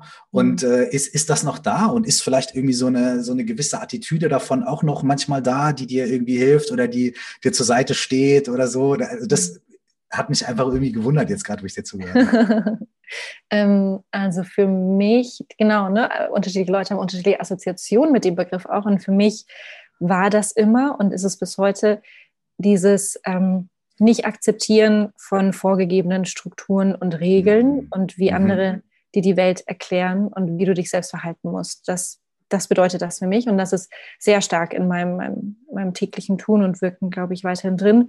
Ähm, die, die, die, der Kern der Organisation, des Center for Feminist Foreign Policy, feministische mhm. Außenpolitik, dass ich äh, und mit, äh, mit meinen Geschäftsführerinnen, dass wir aufbauen mit unserem Team, das geht genau darum. Es geht darum, nee Leute, wir haben keinen Bock zu akzeptieren, dass ihr uns irgendwie sagt, Politik international und Diplomatie miteinander funktioniert vor allem über die Möglichkeit, andere zu zerstören durch Waffen, durch vor allem Nuklearwaffen. Und das sind unsere Regeln. Mhm. Ähm, und genau, und auch, und auch die Motivation von, von meinem Buch ist genau diese Infragestellung von, ja. dieser, von diesem ganzen System, diesem internationalen System, was da aufgebaut wird. Also ja, ganz, ganz großer Aspekt noch drin. Ähm, ich, ich musste gerade lachen, als du gerade Ich hatte nämlich auch eine Assoziation, als du gerade angesetzt hast mit, ähm, ich hoffe, ich verrate jetzt nichts Privates. Ähm, ich dachte, du würdest was anderes sagen. das muss ich jetzt auch sagen, weil ich so schmunzeln musste.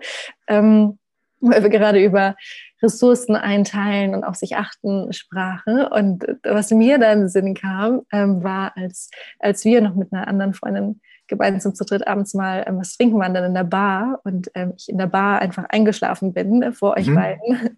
Und, ähm, und, und, ja, und das ähm, gehört, glaube ich, zu mir so ein bisschen auch äh, für mich jetzt auch dazu, dass ja, wenn ich müde werde, wenn mein Körper mir sagt, das geht jetzt nicht mehr, dann, dann, dann lege ich mich da einfach eben kurz hin und dann schlafe ich auch Super. in der Bar ein.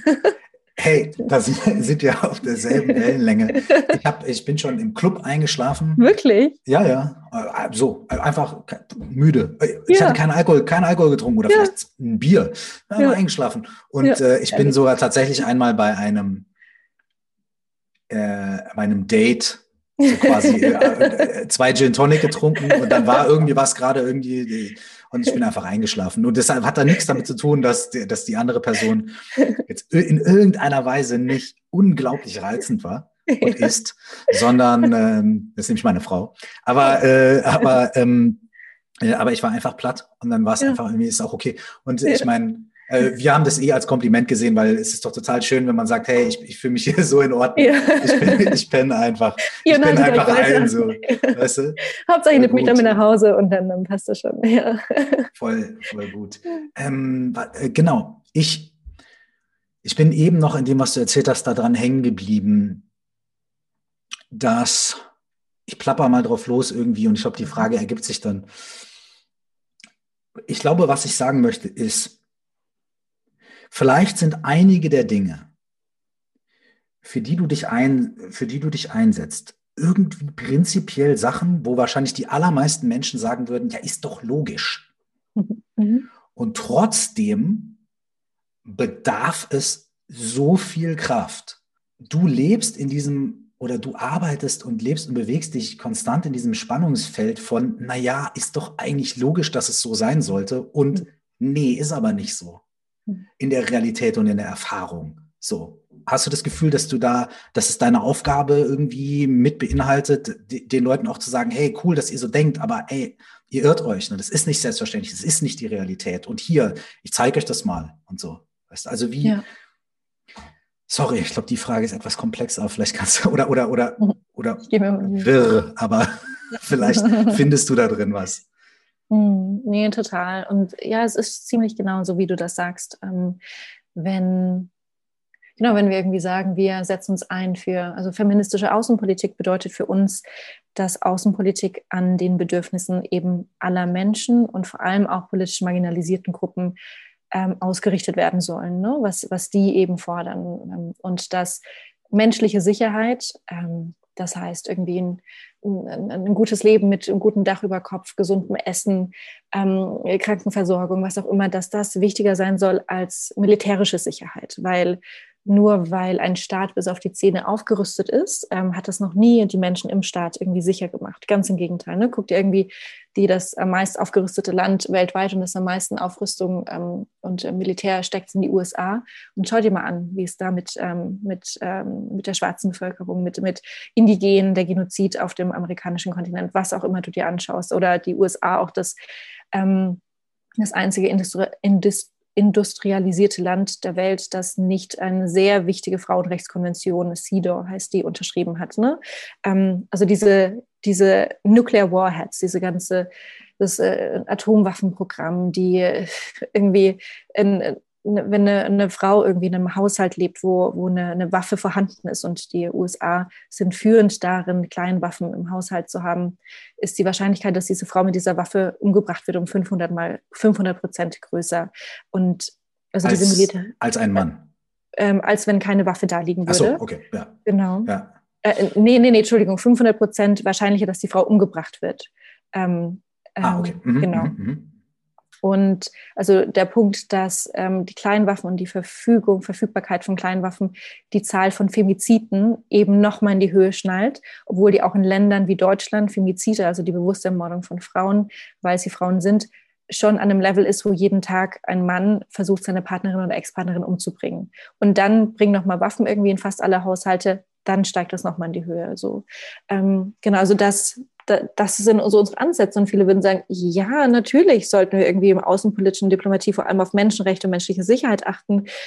Ähm, und das ist doch ein No-Brainer so. Und dann gibst du so ein paar Fakten und, ähm, und, und Leute denken so, ja, irre. Irgendwie, wir haben letztes Jahr, nee, von, von äh, ja, letztes Jahr ist der im fünften Jahr in Folge der internationale Waffenhandel ähm, sehr stark angestiegen. Und es war das Jahr in der letzten Dekade, wo der Umsatz von internationalen Waffenhandel am höchsten war. Wir haben irgendwie die Tage, hat ähm, Großbritannien erst angekündigt, ähm, dass das Atomwaffenarsenal und die Nuclear Warheads ähm, ähm, ähm, zu erhöhen in der Zeit, wo, wo irgendwie darüber geredet wird, ob wir genug Intensivbetten haben für, für Leute, die an Covid erkranken. Und, und dieses, also es ist, und, und, und der Grund ist einfach, der Grund ist, weil vor, vor, vor allem vor etlichen Jahrzehnten und Lehrende irgendwie eine, eine eine Theorie und Theorien entwickelt haben. Es wird oft mit ähm, Realpolitik beschrieben, obwohl mhm. das so weit von der Realität von so vielen Menschen entfernt ist, so abstrus, ähm, wie es eben sagt, alle, alle Staaten sind in der Anarchie miteinander, weil es oberhalb von Staaten nicht noch eine Regierung gibt. Und wir müssen andere Staaten dominieren können, um selbst die eigene Macht zu vergrößern. Und, und dieses Denken, das irgendwie bei Machiavelli unter anderem mit angefangen hat und dann Morgenthau und Kissinger mit übernommen haben und so irgendwie die Welt, die Welt betrachten unter diesem Aspekt und, ähm, und, und dadurch ja auch so ähm, Kolonialismus ähm, über viel zu lange Zeit gerechtfertigt wird und auch heute noch neokoloniale Aspekte. Ähm, das, das, das ist so die Realität. Und wenn, auch wenn, genau, wenn die Leute im Café, du hast vorhin von den Leuten im Café gesprochen, wenn die sagen würden, ja, Menschenrechte, so, that's the shit, das muss ganz oben stehen. Aber äh, in der Realität, das zählt nicht so. Gestern bei dem Panel ähm, bei, bei der London School of Economics, von dem du gerade vorhin sprachst, hat ähm, eine Mitstreiterin, die auch eine Mentorin von mir ist, ähm, eine ganz, eine der schärfsten politischen internationalen Denkerinnen, ähm, internationale ähm, ähm, Rechtsanwältin und, und auch eine, eine Whistleblower, die in den 90er Jahren nach dem Bosnien-Konflikt in, in Bosnien als jemand, die für die UN gearbeitet hatte, einen Menschenhandelsskandal, einen, vor allem wo Frauen zur, zur sexuellen Ausbeutung gehandelt wurden, mit aufgedeckt hat. Eine wahnsinnig beeindruckende Frau, die dann auch gesagt hat, dass sie vor kurzem mit einem Diplomaten gesprochen hat ähm, und der so meinte, ja, die, die Vereinten Nationen wo ja die Staaten der Welt 193, 192 repräsentiert sind, das ist wie so eine, eine Trade Union, ähm, eine, ähm, eine so ähm, ähm eine, eine, Gewerkschaft, äh, nee, ähm, eine, Zusammenkunft eben von vielen ähm, Interessensgruppen. Und, ähm, und eigentlich sollte es in so in, bei den Vereinten Nationen darum gehen, Frauenrechte, LGBTQI-Rechte, Antirassismus und so weiter nach vorne zu bringen. Aber am Ende sind die meisten Mitglieder, die scheren sich einen Scheißdreck irgendwie um genau diese Rechte, weil sie die in eigenen Ländern auch nicht haben. Was erwartest du dann auch von, von einer Institution wie die Vereinten Nationen, in die wir so viele Hoffnungen irgendwie legen? Und, und diese, dieses Spannungsfeld zwischen, das ist so die Realität und, und das ist, wo wir hinwollen und aber eigentlich denken alle, dass es Sinn ergibt, dass wir da hingehen, aber wir kommen trotzdem nicht dahin. Ähm, das, äh, da möchte ich zum Beispiel das Beispiel mit mit dem Atomwaffenverbotsvertrag, ähm, äh, verzeih mir, wenn ich versuche nicht zu technisch zu werden, aber mit, mit einem Vertrag ähm, ähm, zeigen, der von, von Zivilgesellschaft 2017 in die Vereinten Nationen reingebracht wurde, dann immer mehr Staaten gesagt haben, finden wir eine richtig gute Idee, einen internationalen Vertrag, der es verbietet, Atomwaffen zu entwickeln, Forschung dazu zu machen und Atomwaffen zu besitzen. So. Ähm, und die meisten Menschen wirklich, es ist auch so, wenn du, wenn du dir. Die meisten Menschen äh, natürlich sagen würden, naja, No-Brainer. Ja, No-Brainer. So, und die, cool. Ja, und die meisten in den, in den Gesellschaften und Staaten, wo Umfragen dazu gemacht werden, sind die meisten Menschen einfach dazu, da, dafür. So, who the fuck, who needs Atomwaffen? Wer braucht, wer braucht die Möglichkeit, mit einem Knopfdruck Zehntausende, Hunderttausende von Menschen zu töten oder ähm, zu erkranken zu lassen? Da steht dann natürlich dann das, was du eben zum Beispiel Realpolitik oder was man darunter zusammenfassen, da steht diese, da steht dieser theoretische Überbau steht dem natürlich entgegen wahrscheinlich und sagt dann irgendwie, na ja, aber in unserer School of Thought ist ja. genau das wichtig, weil du brauchst irgendwie ne, das Prinzip der Abschreckung. Du musst halt sagen, ey, du drückst den Knopf nicht, ich drück den Knopf nicht und der andere auch nicht. Und dann sind wir alle bewaffnet bis auf die Zähne und deswegen vertragen wir uns und so. Ne? Wo ja, wo ja auch, sage ich jetzt mal, ähm, eine gewisse Denkrichtung führt ja durchaus auch zu diesem Ergebnis. Ne? Also das ist ja durchaus, auch wenn man das jetzt zurückverfolgt, also ich möchte, also ich weiß gar nichts, habe keine Ahnung. Ne? Aber dann könnte man ja auch sagen, na ja, klar, die Leute sind ja auch da irgendwie an diesem Punkt angekommen, dadurch, dass sie bestimmte Sachen beobachtet haben, bestimmte Rückschlüsse gezogen haben. Vielleicht waren die Rückschlüsse die falschen. Ne? So. Aber irgendwie sind sie ja dahin gekommen. Das heißt, ist es, ist es irgendwie, ist dieses Dekonstruieren von mhm. solchen Ansichten und von solchen auch vielleicht als unumstößlichen Wahrheiten angenommenen Dingen. Ist mhm. das irgendwie wichtig? Ist, da, ist das irgendwie Teil, Teil von dem, was ihr, was ihr tut? Also auch wirklich so bestehende Dinge einfach auseinanderzunehmen und zu sagen, nee, hier ist euer Denkfehler, weil das ist nämlich so und hier sind die Zahlen und hier sind die Erfahrungen. So. Mhm. Ja, das ist genau der Kern unserer Arbeit, genau das zu machen. Ähm, Publikationen, Advocacy-Arbeit, Events zu machen zu, ähm, warum das ziemlicher Blödsinn ist, warum das irgendwie nur so the single story ist und das für die meisten Menschen nicht funktioniert, warum, warum Rassismus damit reinspielt, warum, warum die Atombombe irgendwie das das schlimmste patriarchale ähm, Werkzeug eben ist, weil die, die, die Basis, auf dem das alles passiert, ne, dieses maximal dominieren zu können und zerstören und Gewalt ausüben zu können, ähm, ist so die Kernessenz von patriarchalen Gesellschaften. Wenn du dir anschaust, wie patriarchale Gesellschaften, unsere Gesellschaft, in der wir seit 4.000 bis 6.000 Jahren leben, aufgebaut wurden, ähm, ähm, fing in, in, in, in der Zusammenkunft von Mann und Frau ähm, irgendwie an. Und die, die Ehe seit bis vor nicht so langer Zeit, ähm, Mike, das, das wirst du wissen, bis, ähm, bis vielleicht bis Mitte des letzten Jahrhunderts, wenn überhaupt. Ähm, und, und ja, heute gibt es noch diskriminierende Aspekte wie Ehegattensplitting, aber ich meine, ähm, im 1950, 60 und vor allem aber noch 19, Anfang des 20. Jahrhunderts war die Ehe als, ähm, als, ähm, als Mechanismus gedacht, um Frauen zu unterdrücken. Also mit dem Eingang in die Ehe haben Frauen Rechte verloren, wie über das eigene Konto, über die Entscheidung, wo sie arbeiten, über, ähm, über Erbe und so weiter. Und also genau, was ich sagen möchte, diese erste Zusammenkunft von Mann und Frau und diese Unterdrückung von Frau in der Ehe und im Zusammenleben ähm, hat sich dann zu, zu, dazu entwickelt, wie Staaten eben aufgebaut wurden. Und diese, die die Möglichkeit, andere Frauen und andere politische Marginalisierte zu unterdrücken und klein zu halten und die eigene Macht zu vergrößern mit der eigenen Peer Group, ähm, das ist eben nur möglich durch die Ausübung von Gewalt. Hierarchien bleiben an Platz und Stelle. Wenn du Gewalt ausüben kannst und mit Gewalt drohen kannst. Und es gibt diese ganz klare, und da gibt es ganz großartige Forschung dazu, diese Verbindung dazu, wie, wie wir mit Frauen und anderen politischen marginalisierten Gruppen im im Privaten und innerhalb eines Staates umgehen, zeigt ganz klar, wie Staaten auf, auf, auf, internationaler Ebene miteinander umgehen, um die Gewalt also wie wir, wie wir in unserem, also in dem, was du gerade gesagt hast, sind natürlich 14 bis 24 Punkte drin, wo es sich wirklich lohnen würde, jeden Einzelnen echt anzugucken und auseinanderzunehmen. Mhm. Weil natürlich direkt irgendwie auch bestimmte Sachen dann angetriggert werden. Ne? Wenn jemand sagt, ja, die Ehe ist da und dafür da. Ne? Da kommt natürlich auch, also natürlich auch bei mir irgendwie ein Impuls, der sagt, ja, fühle ich, aber was ist denn mit bla bla bla und so weiter und so fort. Ne? So, also da sind jetzt irgendwie, sind so viele wichtige Sachen drin. Deswegen zwei Dinge. Ich möchte und da lass mich nicht davonkommen am Ende dieses Gesprächs, ohne mhm. dass wir das noch einmal ganz klar und deutlich gesagt haben.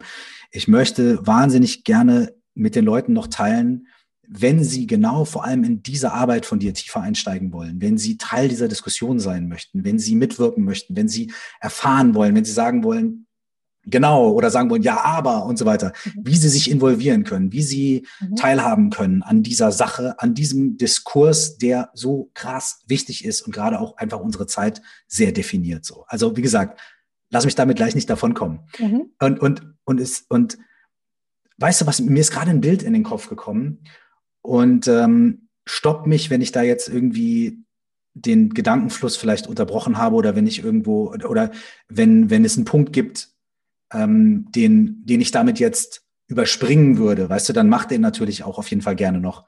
Aber ich hatte gerade so ein Bild im Kopf und zwar, ich habe mal in einer Notaufnahme im Krankenhaus Zivildienst gemacht. Mhm. Weißt du? Und ich habe da 13 Monate als junger Zivi in, eben in dieser Notaufnahme gestanden. Und bei uns, also manchmal standen wir auch nur rum, haben Kaffee getrunken. Aber eigentlich ist die Notaufnahme dafür da, dass die Leute, das ist da, wo es akut brennt, die Leute kommen da rein. Das mhm. heißt, Verkehrsunfälle, äh, Messerstechereien, äh, Betrunkene, die aus dem Fenster fallen, Leute, die sich, äh, äh, was weiß ich, wie schwer verletzt haben in irgendeinem Fall, die kommen da rein. Und du, du siehst also, du hast also die Aufmerksamkeit immer da, wo es brennt. So. Mhm. Und dann werden, dann wird es, wird es angeguckt, dann wird sie, sie die, die akute Situation wird angeschaut, wird, wird, wird ähm, assessed, ja. Mhm. Und es werden irgendwie zack, zack, zack, okay, wir müssen das und das machen. Und dann wird es irgendwie weitergeleitet und dann kommt das nächste. Und dann kommt die nächste Person. Ähm, und ich habe hin und wieder von den, von manchen Leuten, die dort gearbeitet haben, gehört, dass es, dass es sie durchaus belastet, dass sie die Menschen nicht genesen sehen. Hm. Dass, die, dass die Menschen dann irgendwie vielleicht auf Station kommen mhm. und da wird dann der Genesungsprozess begleitet. So. Irgendwie habe ich mir da gerade gedacht, liebe Christina, wo und wie siehst du die Patienten genesen? oh, das ist so ein guter Punkt, ähm, weil ja, ich, ähm, ich erwarte wohl eher nicht, dass die großen Veränderungen, die wir mit an, an, an, an äh, äh, bewirken wollen, dass sie in meiner Lebenszeit irgendwie passieren, zu fest seit über Jahrzehnten, Jahrhunderten, würde dieses wirklich destruktive System, ähm, wo Gewalt und Ungerechtigkeit und Zerstörung, ob vom Planeten oder für Menschen, ähm, so normal ist. Ähm, ja, ich werde das wohl nicht mehr erleben. Ähm, und gleichzeitig sehe ich aber kleine Änderungen und, und, und das ist ne, wieder zur Motivation zurück. Das ist schon wirklich richtig wichtig. Ne? So, ich meine, ich nenne jetzt gleich ein Beispiel und das mag klein wirken und ist wahrscheinlich auch wirklich klein in dem, bei dem Kontext von großen Themen, das wir aufgemacht haben. Ähm, wenn wir irgendwie schaffen, dass, das haben wir vor, vor einem Jahr bei einer, bei einer sehr wichtigen Konferenz zur Sicherheitspolitik, die Münchner Sicherheitskonferenz. Das ist so diese wichtigste internationale Konferenz zur Sicherheitspolitik, wo Staatschefs und Chefinnen, Militär und PolitikerInnen ähm, jedes Jahr, wenn nicht Corona ist, ähm, nach München fahren im Februar und da zusammenkommen und dort Reden gehalten werden, die über Jahre zitiert werden und oft auch Wendepunkte in, in, in Politik von unterschiedlichen Ländern ähm, aufzeigen können. Und bei, bei dieser Konferenz haben wir zum Beispiel letztes Jahr jemals das allererste ähm, Veranstaltung, Panel, Podiumsdiskussion zur feministischen Außenpolitik gemacht, eben in einem Umfeld von einem komplett anderen Verständnis von Sicherheit, was Sicherheit bedeutet, haben wir unsere Ideen reingebracht und haben auf die Bühne gebracht.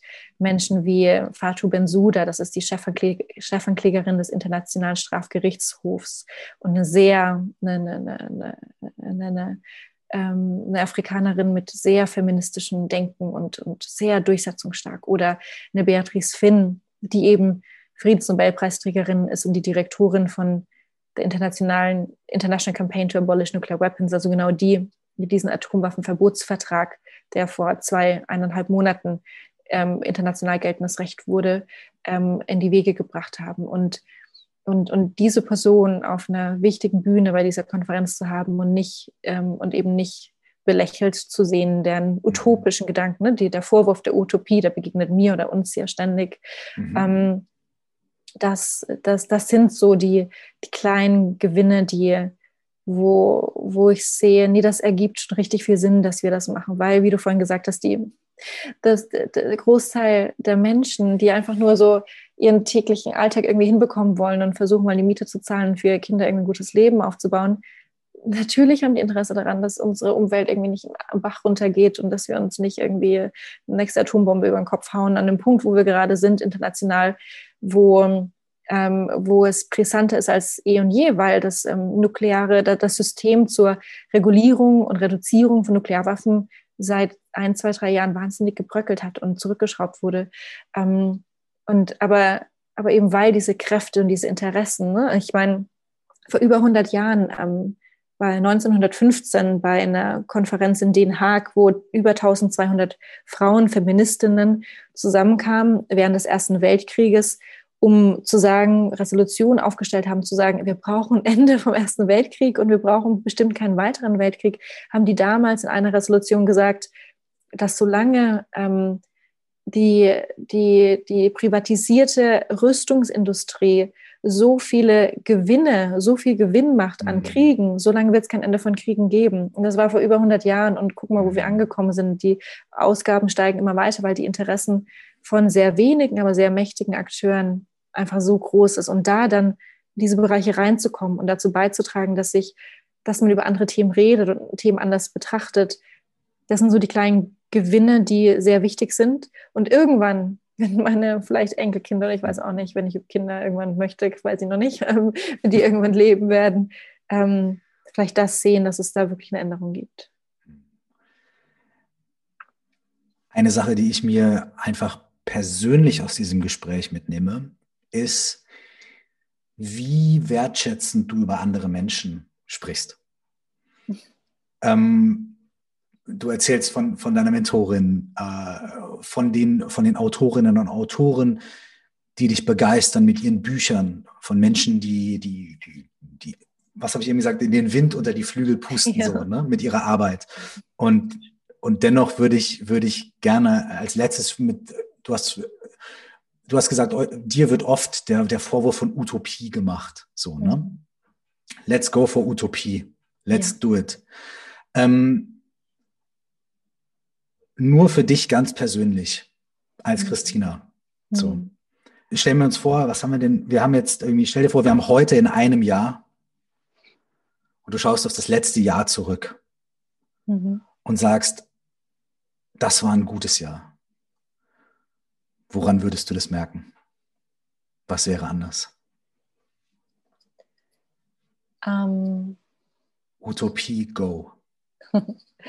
da das ähm, Persönliche, das Politische ja so persönlich ist, ne, gibt es da ja gar keine Grenzen. Was, was, mich als Christina glücklich macht, ist dann, ähm, also erstmal fand ich das gerade total schön, ähm, dass du mir das so gespiegelt hast, weil ähm, ja, ja, du hast recht. Also Wertschätzung ist ähm, sehr großer Teil meines Lebens ähm, und Wertschätzung im, im ganz privaten und persönlichen und Wertschätzung. Ich meine, die, die Arbeit, die wir tun, dass wir irgendwie sagen, Leute, Menschenrechte sind echt wichtig und es ist wichtig, dass sie irgendwie die Stimmen von denen hören, die politische Prozesse irgendwie nie beeinflusst haben.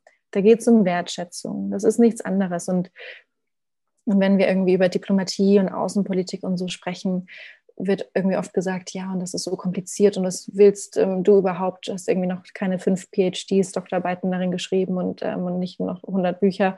Ähm, aber nee, Diplomatie und, und, und das Verhandeln zwischen unterschiedlichen Menschen und Staaten, es geht einfach am Ende um nichts anderes als Wertschätzung und Respekt und ähm, Akzeptieren von Grenzen, wenn, wenn unter DiplomatInnen, wenn jemand ähm, sagt, ja, wir, wir, wir respektieren irgendwie eure Priorität in dem Fall, aber uns ist es wichtig, dass wir mit unserer Politik eine Politik so fahren, dass am Ende die, weiß ich nicht, die Sustainable Development Goals erreicht werden, dass Menschenrechte ausgeweitet werden, dass, ähm, dass, äh, dass der Waffenhandel irgendwie nicht ansteigt. Dass, ähm, da da geht es da geht's am Ende einfach nur darum, ob eine Person oder ein Staat gegenüber anderen bereit ist, diese andere Entität, ob Individuum oder Staat, komplett zu respektieren und wertzuschätzen. Das ist einfach nichts anderes. Ähm, und da ist mir dann auch, ist mir so egal, ob mir jemand dann irgendwie mich beeindrucken möchte mit, dass die Person die letzten 15 wichtigsten Abrüstungsverträge und Inhalte und, ähm, und State Parties irgendwie kennt. Ähm, am Ende geht es mir darum, wie Menschen andere betrachten und respektieren in, in deren Tun und Handeln und das, was sie für ein, ein lebenswertes Leben irgendwie ansehen. Dafür, daher ähm, eine Utopie für in einem Jahr. Ähm, Wenn du per, ganz persönlich in einem Jahr mhm. zurückschaust und sagst, hey, ich wach morgens auf, ich gucke aus dem Fenster und merke, das Jahr war gut. Woran würdest du das erkennen?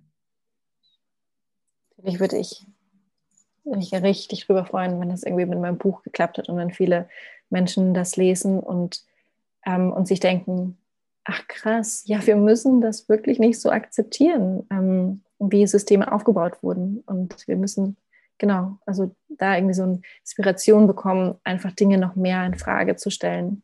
Ähm, und gleichzeitig in dem Jahr ich es für mich persönlich geschafft habe, neben, neben all dem, was ich auch produktiv irgendwie leiste, trotzdem noch ganz viel und genug Raum gehabt haben werde für tiefe und liebevolle Gespräche und Zusammenkünfte und ähm, ganz viel Inspiration, sodass in einem Jahr, wenn ich heute in einem Jahr aufwache, ähm, ich viel weiter gewachsen bin und ähm, mich neue Themen faszinieren und, und manchmal vielleicht auch um den Schlaf bringen, wo ich vor einem Jahr noch gar nicht wusste, dass sie relevant sein könnten für mich oder unsere Gesellschaft.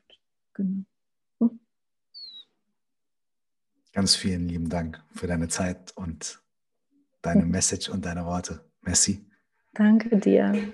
Bevor ich dich gehen lasse, bitte ähm, für die Leute, die mehr erfahren möchten, für die Leute, die sich involvieren möchten, für die Leute, die äh, in den Diskurs mit einsteigen möchten. Was können die Leute tun? Wo, wo finden sie mehr? Wo können sie tiefer einsteigen? Was, wo, wie können sie dich ähm, mhm. erreichen? Ja, ganz toll wäre natürlich, wenn ganz viele Menschen sich faszinieren und begeistern könnten für die Themen und das in Frage stellen, das wir tun und das kann irgendwie, so ein, so ein sanfter Einstieg kann irgendwie, ihr könnt mich bei, bei Social Media irgendwie finden und dann immer den Link auch zu meiner Organisation, zum CFFP, dem Center for Feminist Foreign Policy. Und wenn manche noch ein bisschen mehr Lust auf Nähe zu uns und ähm, Unterstützung hätten, würden wir uns auch total freuen, wenn der oder die ein oder andere ähm, Mitglieder bei uns werden. Ähm, wir haben ein Membership-Programm und, und darüber hinaus gäbe es aber auch die Möglichkeit, noch mehr involviert zu sein, als wir nennen diese Menschen Visionary, ähm, als, als Menschen, die uns für mindestens äh, für ein paar Jahre mit Rat und Tat, ähm, aber auch ähm, mit anderen Ressourcen unterstützen, sodass wir diese Arbeit machen können, ähm, die wir eben machen. Genau. Und den Kontakt dazu würde man auch finden, wenn man dir auf Social Media folgt, wenn man auf eure Website geht, ne? ja. auch für dieses Visionary-Programm. Genau. Man kann sogar über mein ja, nee, ja, man kann mich, glaube ich, sehr gut kontaktieren über meine Website oder auch über Social Media. Ja. Super, perfekt. Vielen lieben Dank. Auch schön. Voll schön. Danke dir.